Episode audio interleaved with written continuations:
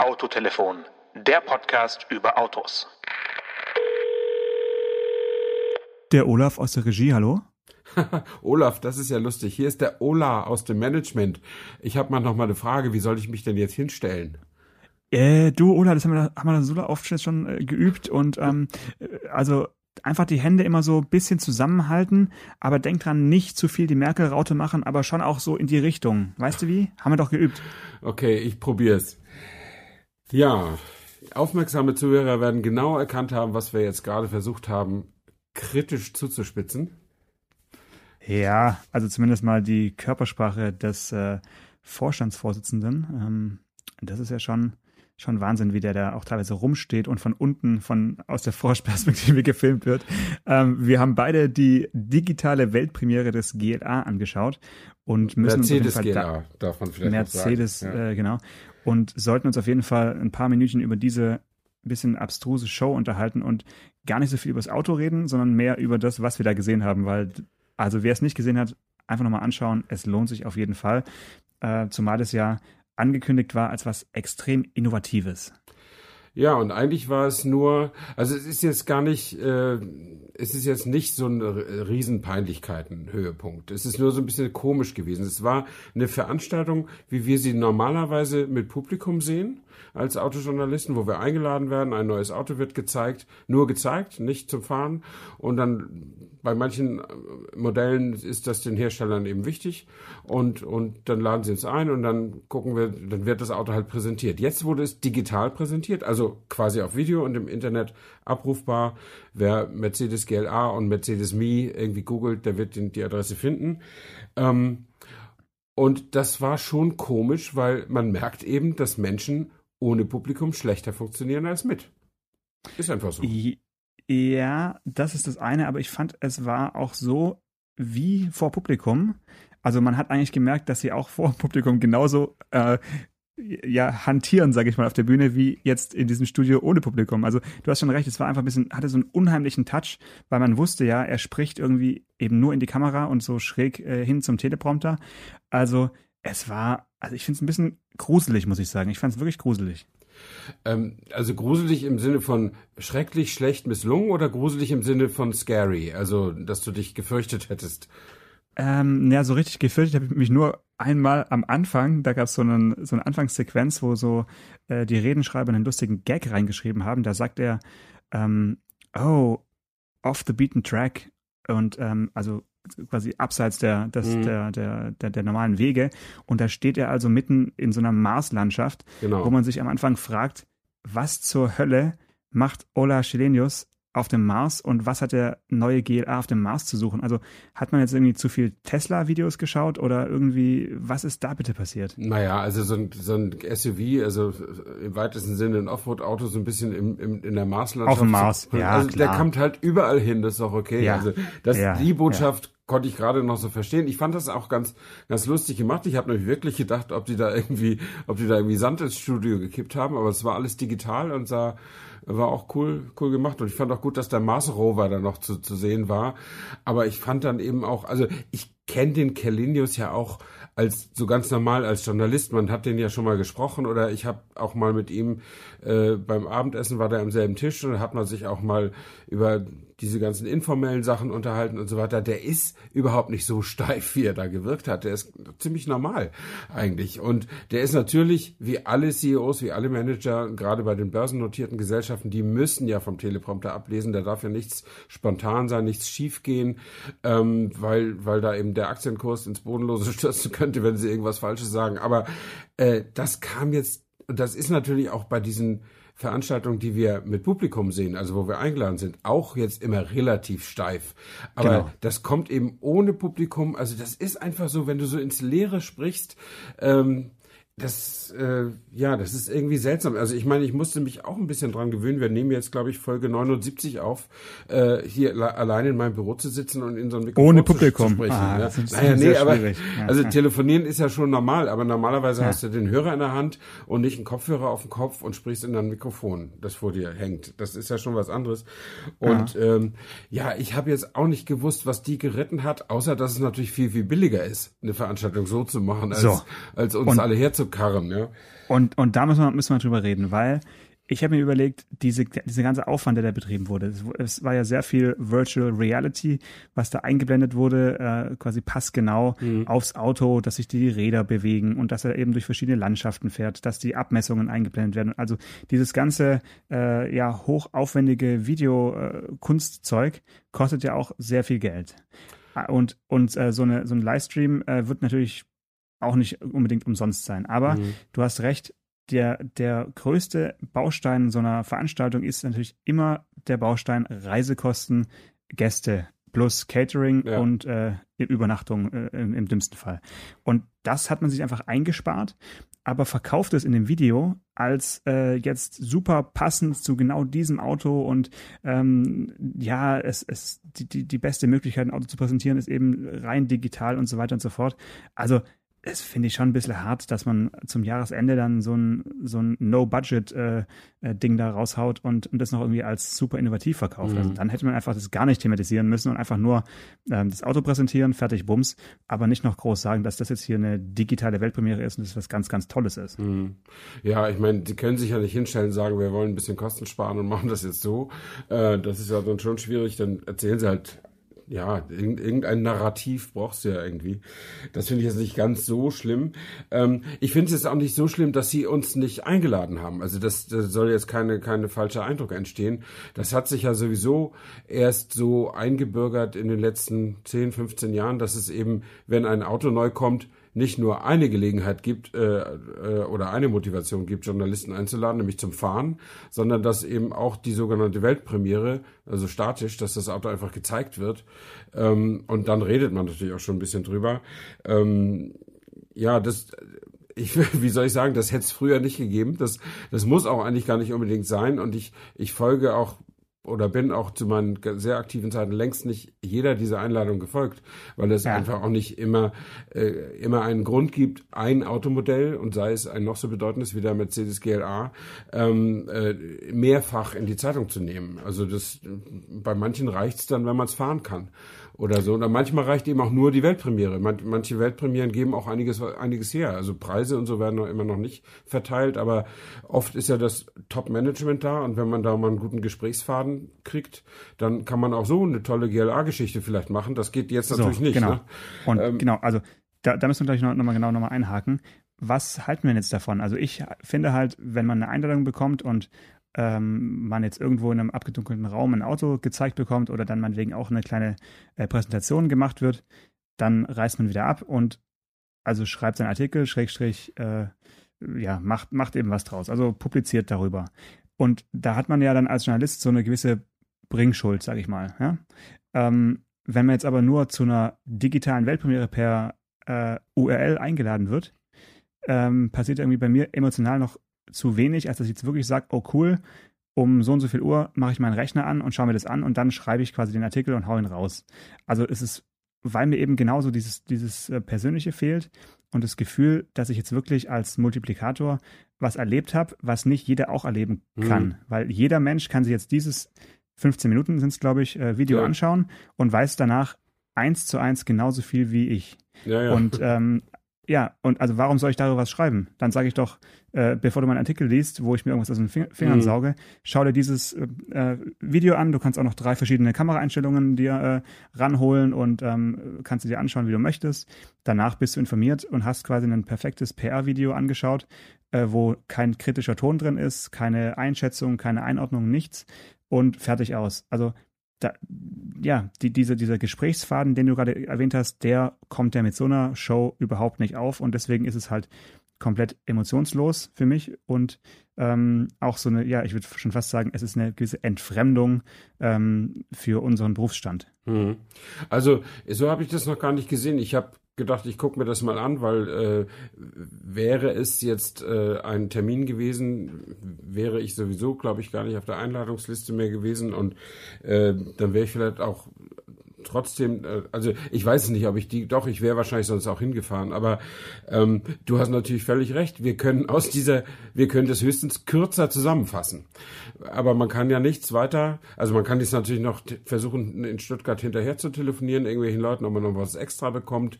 Ähm, Kurz vor Weihnachten. Ja, vielleicht wird, machen das auch einige Kollegen, vielleicht sollten das alle möglichen Kollegen machen, um, um die Pressestelle so zu nerven, dass sie sagen, das machen wir nie wieder. Ich, ich weiß es nicht, aber äh, es ist, glaube ich, aber auch mehr an die gar nicht mehr, also ich weiß gar nicht, wie sie es kommuniziert haben. Natürlich war es äh, bei mir im Mail-Eingang, weil ich ja im Presseverteiler bin, aber das ist ja auch kein Geheimnis. Das hat sich sicherlich auch bei den ganz normalen Mercedes-Fans rumgesprochen und die haben da bestimmt auch viel geguckt. Und dann, dann können, kriegen die ihre Botschaft eben ohne Filterung durch Journalisten an, ans Volk. Äh, vielleicht ist das der Hintergedanke. Ja, das wollen die. Ne? Die wollen wahrscheinlich einfach die Message selber raussenden und ähm, dann, ja, aber wie gesagt, dann, dann braucht es uns halt nicht mehr. Jetzt reden wir drüber. Und ich finde es auch schön, dass wir über dieses Format reden und jetzt gar nicht über das Auto, weil über das Auto, äh, finde ich, kann man eigentlich nach dieser Show noch nicht viel sagen, weil äh, da wurden ja wirklich nur so die, ja, äh, ganz an der Oberfläche abgeklopft. Also mhm. ne, wie, wie man es von jedem Mercedes eigentlich, der neu auf den Markt kommt, erwartet. Mehr Komfort, mehr Sicherheit, mehr Effizienz. Die drei äh, Stoßrichtungen gibt es bei dem GLA okay, das hätte es bei jedem anderen Mercedes auch mhm. gegeben. Also ähm, müssen wir nicht drüber reden, weil ich finde, übers Design, obwohl Gordon Wagoner auch noch seinen äh, Auftritt hatte, äh, übrigens das Abklatschen von den beiden war für mich der, pein der peinlichste ja, Moment, wo auch noch so eine komische Weißblende äh, im, im, Schnitt reingemacht wurde, weil da irgendwas nicht geklappt hat. Also da, so. da muss es, da, da muss handwerklich irgendwie was daneben gegangen sein. Also das bitte sollte sich jeder mal anschauen und vielleicht haben wir einen, einen Hörer, der uns daraus einen GIF basteln kann, weil das finde ich richtig, richtig lustig.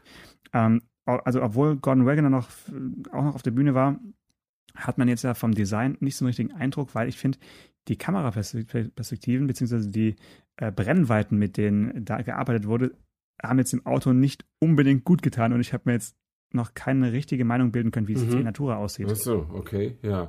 Ja, da bist du der, der Fernsehprofi, da bin, das ist mir gar nicht so sehr aufgefallen. Mir ist aber was aufgefallen aus meiner fotografischen Sicht her. Äh, ganz zum Schluss, also wie gesagt, der Kellenius, wenn man mit dem normal Umgang hat und wenn der so normal spricht äh, und so, dann ist der eigentlich ganz normal. Und er sah gestern oder sah in diesem Video aus, was ich gestern gesehen habe, ähm, da sah, sah der echt so oft so tapsig aus irgendwie. Und ganz, Gespenst. Und ganz ja. zum Schluss, ganz zum Schluss äh, haben alle nochmal da gestanden, auch die Moderatorin, die dann auch noch da, ja. da war. Und dann, dann hatte keiner dem Kalenius gesagt, wo er seine Hände lassen soll. Ja. Und dann hat er sie so, so runterhängen Seitlich, lassen. Ja, ja, ja, wie so ein Schuljunge. Ja, ja wie, wie es alle Leute machen. Also ich habe ja immer auch mal Leute im Studio und dann stellen sie sich dann so hin und stehen frontal zu meiner Kamera und die Hände baumeln so nach unten und dann gucken sie, manche sagen auch, was soll ich denn jetzt machen?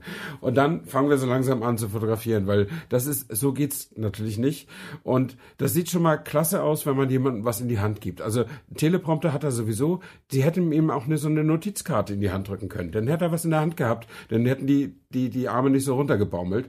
Und dann sieht ja, ein Mensch war, es war aber digital, Herr Anker. Es, äh, no ja, paper, natürlich, please. aber trotzdem, Paperless Presentation, ja, aber virtual. Dann, dann soll er irgend, eine Oculus Rift Brille wäre cool gewesen. Irgendwas vielleicht. in der Hand haben. Aber äh, und dann sieht natürlich ein Mensch auch irgendwie immer besser aus, wenn er nicht total frontal zur Kamera steht, sondern so ein bisschen schräg und den Kopf so ein bisschen über die Schulter drehen muss. Und wenn es nur sechs, sieben, zehn Grad sind oder so, auf jeden Fall dieses Schlussbild. Und der der Wergener da hat es besser gewusst, wie wie man da steht. Der steht immer so ein bisschen breitbeinig, sportlich äh, und äh, der tritt natürlich auch anders auf. Der trägt ja auch weiße Turnschuhe zum Anzug und so und so weiter. Aber äh, der hat auch mehr Spaß daran, sich sich zu präsentieren und äh, da ist der Kalinius auch nicht. Das ist glaube ich auch nicht seine Lieblingsaufgabe. Aber so also er teilweise, ich fand ihn teilweise wirklich unbeholfen und das ist er nicht. Und das ja. hätte, hätte ich, ich hätte Da war der Olaf, der Olaf war da schuld aus der ja, Regie. Aber, nein, das mal ganz ernst, ich würde doch meinen CEO gar nicht unbedingt so präsentieren. Also ja. das weiß ich nicht. Aber wahrscheinlich können die ja auch nicht sieben Durchläufe mit solchen Leuten machen, weil die haben ja auch noch was anderes zu tun. Ne? Also das ist meine ähm, nächste Frage. War das jetzt überhaupt live oder eben nicht? Also ich wette, es war nicht live. Und das, das merkt man, live, das merkt man, das merkt man eben auch. Ja. Also wenn ich in, in einem Raum sitze und da vorne steht der CEO und er spricht seine, seine Teleprompterrede live ein, dann bin ich halt dabei, da bin ich viel aufmerksamer und so habe ich eben immer das Gefühl, ja gut, das ist halt der zweite, dritte Anlauf und dann machen sie halt noch einen Take und am Ende kommt halt ein, äh, ja, vermeintlich perfektes Produkt dabei raus, aber es wirkt mhm. halt nicht mehr authentisch und das, ja. in diese Falle sind sie getappt. Äh, ob sie das jetzt noch häufiger machen, wir werden sehen. Sie waren ja auch nicht die Ersten. Es gab ja schon ähnliche Fälle, wo Autos eben rein digital präsentiert worden sind. Ähm, aber also wie gesagt, für mich nicht, dass ich jetzt unbedingt da irgendwie hinreisen muss und ich finde es auch schön, wenn man sich das angucken kann, aber wenn es halt die ganze Öffentlichkeit sich anschauen kann und man nicht die Möglichkeit hat, irgendwelche Fragen zu stellen danach als Journalist, dann äh, vergeht mir so ein bisschen die Lust darüber, äh, irgendwie ernsthaft jetzt über das Produkt zu berichten. Mhm, mhm. Ja, ja, das, das kann ich, das kann ich nachvollziehen. Aber dann können wir ja ganz schnell den Schritt machen vom Digitalen zum Analogen und einen Buchstaben weiterzählen bei Mercedes. Ja, äh, A, B, genau. GLB. GLB ist für mich eigentlich auch das äh, überraschendere Auto geworden. Ähm, hat ja keinen Vorgänger. Das heißt, es ist wirklich ein ganz neues Auto. Also, ähm, Und du bist damit gefahren, das sollte man vielleicht noch sagen. Ich bin damit auch schon gefahren, ja. genau. Äh, wir haben da für äh, Vox ein, ähm, ein, einen Film gedreht, der lief ähm, Sonntag vor zehn Tagen schon im Fernsehen. Und ich habe auch dann für diverse Zeitungen darüber geschrieben. Also das Auto habe ich jetzt schon ganz gut kennengelernt in diesen äh, drei Tagen, die wir damit äh, rumgefahren sind. Und es ist ein Auto, wo ich jetzt mal in einem Satz sagen würde, wenn es kein SUV wäre, fände ich das ziemlich cool. ja, also ich hatte, ich habe darüber gelesen, damit ich äh, ein bisschen äh, bewaffnet bin im Gespräch äh, über das Auto. Und ich habe auch äh, ein paar Bewegtbilder gesehen. Ähm, und ich fand auch, also erschreckend cool. Das Auto. Ja, also ja? das ist echt, das ist cool. Es ist, hat halt einen, einen, äh, ein großes Problem, das kann man am Ende noch vielleicht sagen. Aber davor können wir gerne ein bisschen über die Pluspunkte dieses Autos äh, reden. Also es war ja so, dass lange Zeit gab es Gerüchte, Mercedes-Benz macht so eine Art Mini-G-Klasse mhm. ähm, und der soll dann GLB heißen.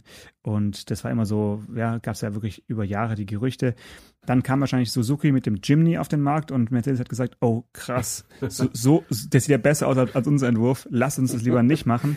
Lass uns alles nochmal eindampfen und ein bisschen abrunden und lass uns lieber so eine Art äh, Mini- oder Baby-GLS mhm. äh, äh, machen. Und genau das haben sie jetzt getan. Also der Designer, der da vor Ort war, der ähm, Robert Lesnick, das ist der ja. Exter Exterior Designer bei Mercedes-Benz, also quasi eine Stufe unterm Gordon Wagoner, äh, der hat erzählt, dass sie bei dem Auto tatsächlich nicht versucht haben, ihm ähm, die Höhe, die er hat, sozusagen zu, wegzukaschieren. Mhm. Also das macht der Designer sonst den ganzen Tag, der macht nichts anderes, als ein Auto möglichst flach aussehen lassen und bei dem Auto eben nicht. Das heißt, er darf hoch sein. Mhm. Der hat auch eine äh, relativ hohe Dachreling noch dazu bekommen, dass er einfach noch höher ist. Und wenn, der, wenn du den jetzt siehst, der ist ja 4,63 Meter lang. Ja. Also der ist wirklich 20 Zentimeter länger als eine äh, Mercedes-Benz B-Klasse. Und dann sieht er wirklich schon fast aus wie so ein ähm, Triebkopf eines Zuges, also richtig, richtig lang. Mhm. Der, und damit es nicht ganz so extrem ist, haben sie hinten eben so einen komischen Knick reingebügelt in die, in die hintere äh, Seitenscheibe. Und dieser Knick, äh, ja, mildert eben diese extreme Länge des Autos so ein bisschen, bisschen ab. Aber es ist trotzdem, äh, man, also es stellt sich die Frage, wer braucht jetzt eigentlich noch einen GLC? Mhm. Weil der GLB hat extrem viel Platz, äh, hat eine, äh, eine dritte Sitzreihe. Das heißt, es können bis zu sieben Personen mitfahren. Gab es so auch noch nie bei Mercedes in, in so einer Größe, wenn man jetzt mal von den alten E-Klasse T-Modellen absieht, wo man als Kind rückwärts im Kofferraum mitfahren konnte, was ich immer sehr geliebt habe.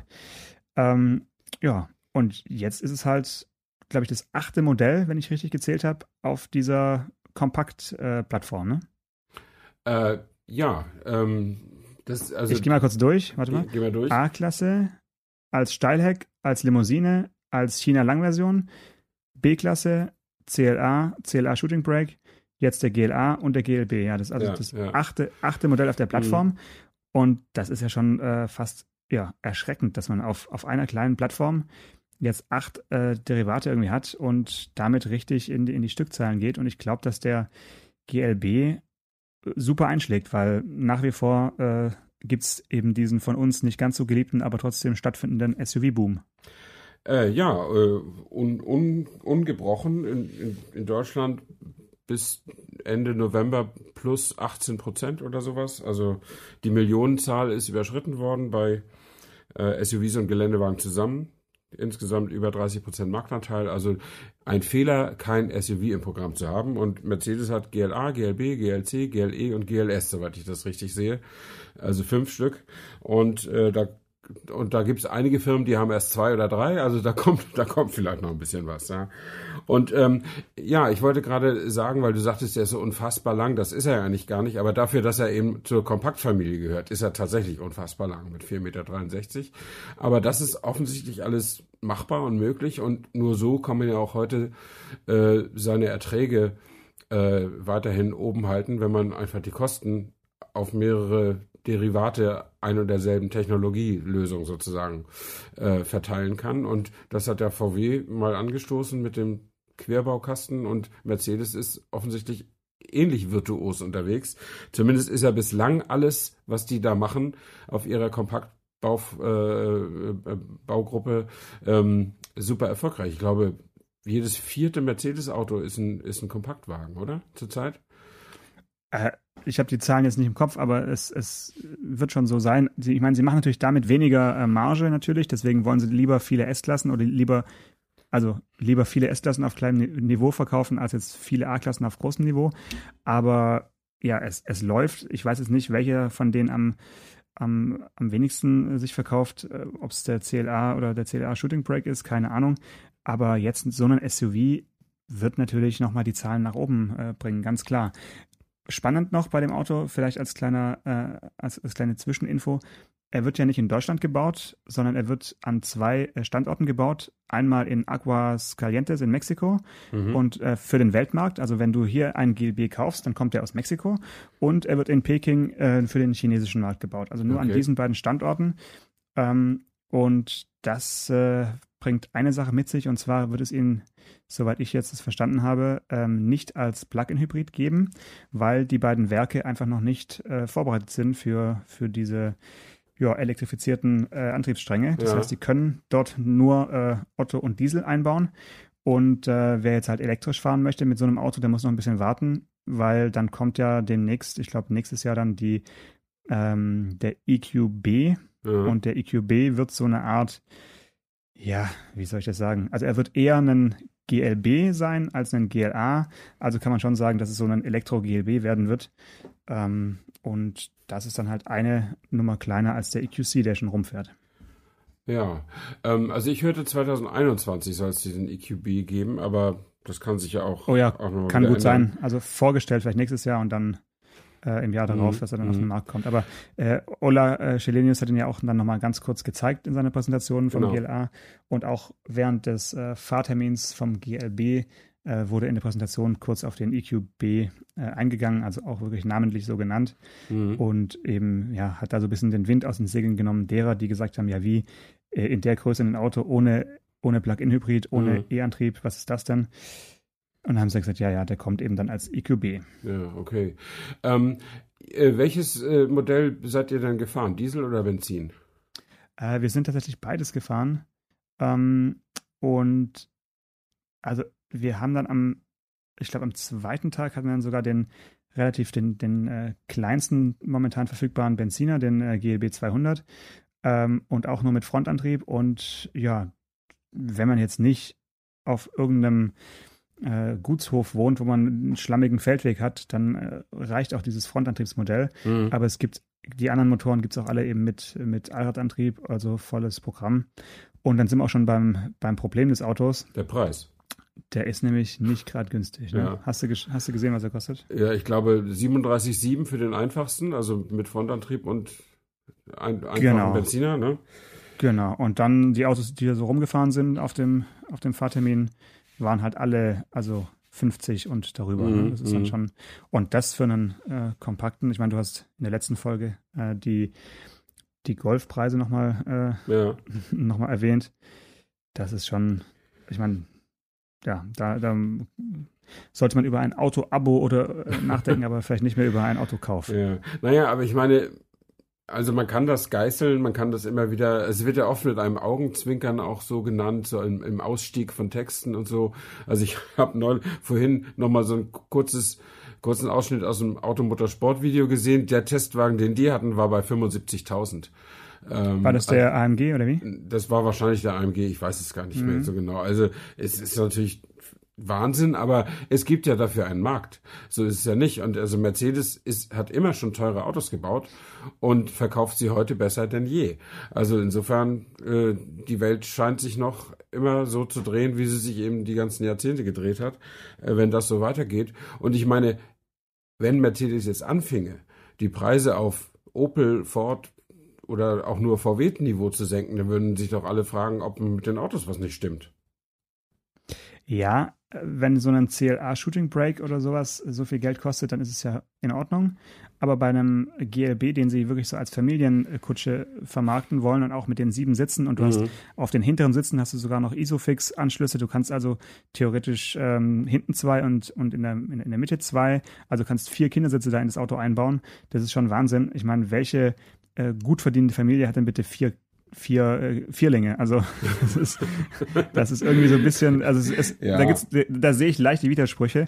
Und der Hauptwettbewerber des Autos ist ja, wenn man mal ehrlich ist, sowas wie ein BMW 2er Grand Tourer, Ja, also eben ja. ein, sieben, ein siebensitziger äh, Van eigentlich. Und ähm, so, ein, so ein Van kostet halt ungefähr 3000 Euro weniger als der, Mhm. als der GLB und es ist halt ein, ist ein BMW. Also die, die nehmen da schon einen ordentlichen SUV äh. Das Ja. ist, äh, sollte man wissen, wenn man, wenn man mit diesem Auto liebäugelt. Aber vielleicht gibt es ja genug Mitarbeiter bei Daimler, die noch äh, solche Autos eben die nächsten Jahre ein bisschen fahren können. Mhm. Ähm, wo wir gerade bei hohen Preisen sind. Ich habe eine super Anekdote aus dem äh, aus dem Statistikmaterial der der SUV-Kategorie mir rausgesucht. Ja. Ähm, Rolls-Royce hat ja auch angefangen, SUVs zu bauen. Ähm, Ja. und, und zwar der, der Cullinan hat im Jahr 2019 112 äh, Zulassungen in Deutschland errungen. Äh, was nicht sehr viel ist, aber es ist ja ein Rolls-Royce, der ein Vermögen kostet. Ähm, und das sind mehr, als alle anderen vier Rolls-Royce-Modelle zusammen hatten. Der hat also einen Marktanteil bei Rolls-Royce von über 50 Prozent. Das heißt also, selbst in dieser Kategorie, die Superreichen, die finden SUVs richtig geil und holen sich so ein Ding und holen sich eben kein Phantom oder, oder was es da sonst noch so gibt. Ja. Das fand ich schon sehr bemerkenswert. Also, dass der natürlich äh, äh, nicht im Laden stehen bleibt, äh, hätte ich, hat, hatte ich schon vermutet. Aber dass der so äh, durch die Decke geht, also für seine Verhältnisse, das finde ich schon, schon ganz schön, ganz schön stark, ja. Oder sie haben halt schon äh, einen Phantom und, äh, und so und jetzt Ja, natürlich. den, ich meine, der Kalinen wird sicher nicht an, Rolls. nicht an Leute verkauft, die noch kein Auto haben. Das ist schon wahr. Aber äh, trotzdem ist das schon mal eine Ansage. Ich meine, gut, es ist das erste volle Verkaufsjahr. Äh, da müssen die Speicher tatsächlich auch gefüllt werden und so. Aber es ist ja nicht so, dass ein Rolls-Royce-Händler Vorführwagen äh, in großer Zahl irgendwie hätte oder so. Ne? Das wird ja schon auch alles auf Bestellung gebaut und gekauft. Ähm, das finde ich, das finde ich schon, schon sehr bemerkenswert. Ansonsten, ähm, schätz mal, wer das meistverkaufte SUV ist in Deutschland? Ähm, pah. Also SUV, wirklich die Kategorie SUV, nicht Geländewagen. Ja, dann wahrscheinlich sowas wie ein Tiguan. Nee, der Tiguan ist das meistverkaufte, der meistverkaufte Geländewagen. Der läuft tatsächlich unter Geländewagen. Ja, genau. Okay, Äh, dann äh, lass mal überlegen. Boah, also ich meine, die Abgrenzung ist ja ein bisschen schwierig beim, beim KBA. Ähm, ja, wird schon irgendwas aus, aus dem VW-Konzern sein, oder? Ja, es ist bei den SUVs ist es tatsächlich der T-Rock. Äh, Und das Interessante ist, der T-Rock hat in, unter den SUVs einen Marktanteil von 8% und ist damit an Nummer 1, weil es eben 60 verschiedene Modelle gibt, unter denen man wählen kann. Und bei den Geländewagen gibt es nicht so viele, da gibt es 42 verschiedene Modelle. Und da hat der Tiguan einen Anteil von 24,5 Prozent. Also der steht weit vor, vor allen anderen. Äh, der, an Nummer zwei ist der BMW X3 mit 7,9 Prozent Marktanteil. Ähm, das ist schon, also beim, beim, bei den Geländewagen ist es so wie früher bei den Kompaktwagen. Der, der Golf allen voran und dann ganz, ganz lange nix. Äh, und so ist es jetzt irgendwie diesen, diesen Golf-Effekt von früher gibt es jetzt bei den Geländewagen mit dem Tiguan. Ähm, hast du die Liste von den Geländewagen gerade vorliegen? Kannst du mal schauen, welcher da der erste echte Geländewagen ist? Also, weil ich meine, äh, Tiguan und, Tiguan und ist X, ein echter X3. Gelände- Ja, ja, ja, ja, aber jetzt nicht von, von der, von der KPA-Definition, sondern für unser Gefühl. Ich meine, ein X3 ist für mich auch kein, kein Geländewagen. Kommt da irgendwas, wo man sagt, ah ja, okay, ich verstehe, das ist wirklich ein Geländewagen. Kommt da sowas wie ein Landcruiser oder kommt da sowas wie ein äh, Lada Niva oder äh, irgend sowas? Also das müsste ich jetzt, da müssten wir jetzt einen Schnitt machen und ich müsste das also nochmal rausholen. Ich habe mir nur nee, die Top 3 dafür, dafür ist es ja schon zu weit. Genau. Ähm, zu weit aber es ist so, dass, dass die Dinger sind richtige Geländewagen per Definition. Es gibt eine EU-Definition, die das, die das aufteilt zwischen SUVs und Geländewagen. Und genau, ja klar. Ich, ich bete das jetzt nicht her. Das geht halt um Böschungswinkel und Rampenwinkel und natürlich müssen sie Allradantrieb haben und so weiter ähm, und ein Sperrdifferential. Ähm, und ja, dann kommst du eben in die ein, durch die eine Tür in die Statistik oder durch die andere Tür. Und der Tiguan erfüllt eben die Kriterien für einen Geländewagen, auch wenn man ihm nicht ansieht, dass er wie ein Land Rover Defender aussieht oder so. Ähm, aber so ist das nun mal. Und da ist er, da ist er eben sehr, sehr erfolgreich. Ähm, und ja, das andere müsste ich jetzt, wie gesagt, alles nochmal nachgucken und dann würden wir uns wahrscheinlich auch streiten, was denn nun wirklich ein richtiger Geländewagen ist und was nicht. Ähm, ja, das, das, das riecht ja schon nach einer, nach einer neuen Folge. Die große Streitfolge. Genau. Ja, also ich bin ja sehr gespannt. Ich hatte ja gesagt, wenn ich jetzt erstmal ab März 2020 Berlingo fahre für drei Jahre, dann sitze ich ja auch äh, fast so hoch wie in einem SUV. Und ob ich, wenn ich nach drei Jahren wieder ein neues Auto haben will, ob ich dann nicht auch sturmreif geschossen bin und dann doch äh, ein SUV kaufe.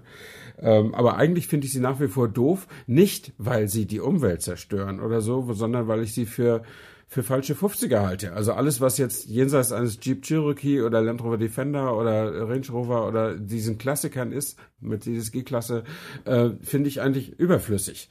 Äh, so von irgendwie falsch, äh, mit so einem Ding einfach nur auf der Straße rumzufahren.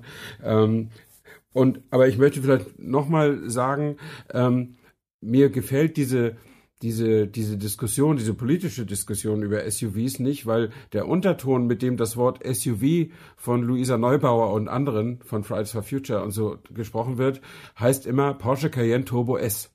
Ähm, und es sind ja längst nicht alle SUVs Porsche Cayenne Turbo S, sondern manche sind eben auch Opel Crossland X oder Peugeot 2008 oder wie sie alle heißen, diese kleinen Dinger, weißt du, die, mhm keinem was tun, sozusagen, die nur so ein bisschen, ja, aus meiner Sicht eben so ein bisschen lächerlich sind, so, aber äh, so gerne große sind das sind das irgendwie, aber es wird mhm. immer so möchte gern, es sind ja, möchte ganz, ganz die, klar. In die in die in die Debatte geworfen wird es immer so mit diesem Unterton, alle fahren Range Rover in der in der in der Top Ausstattung und Cayenne Turbo S und zwar im Wechsel zum Brötchen holen und so ist es ja nicht.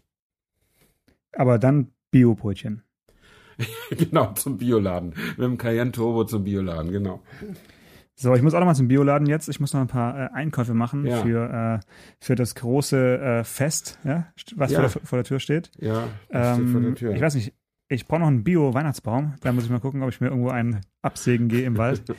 äh, oder einen zum wieder, wieder auspflanzen. Ja, das finde ich das Allerbeste. Echt? Und ähm, da, na, mal schauen. Und da werde ich dann schön mit dem Lastenrad in den Wald fahren und dann den Baum ja. wieder rauspflanzen. Dann und dann äh, davon mache ich ein Foto für dich. Und, ja. Also äh, ich ja. habe dieses Jahr zwei Weihnachtsbäume auf, auf meinen Dachgepäckträger gelegt, du weil Poser. wir mit den Kindern zusammen äh, Weihnachtsbaum kaufen waren. Ähm, und das war dann so ein bisschen äh, aber wir mussten mit den zwei Weihnachtsbäumen auch nur so irgendwie einen Kilometer fahren. Und da war ich auch froh, dass ich den ersten dann wieder los, loswerden konnte. Ähm, aber ein bisschen, man kann sich letztlich auch auf die Massenträgheit verlassen. Wenn man nicht voll auf die Bremse latscht, dann geht das schon. Das wird ja in Berlingo nicht mehr passieren, dann kannst du einfach drei Bäume einladen. Den, genau, den stecke ich einfach hinten rein, den, den Baum. Ja, ja schön, okay. dass man mal so, noch mal so besinnlich wurde ähm, zu, zum Ende der Sendung. Dann ja, äh, dir natürlich und auch allen Hörern kann man eigentlich dann nur ein äh, friedliches Weihnachtsfest wünschen. Und dann hören wir uns dann äh, wieder, wenn Maria und Josef wieder äh, verschwunden sind, nehme ich an. Alles klar. Dir auch frohe Weihnachten und bis zum nächsten Mal. Bis dann. Ciao. Ciao. Autotelefon, der Podcast über Autos. Mit Stefan Anker und Paul Janosch Ersing.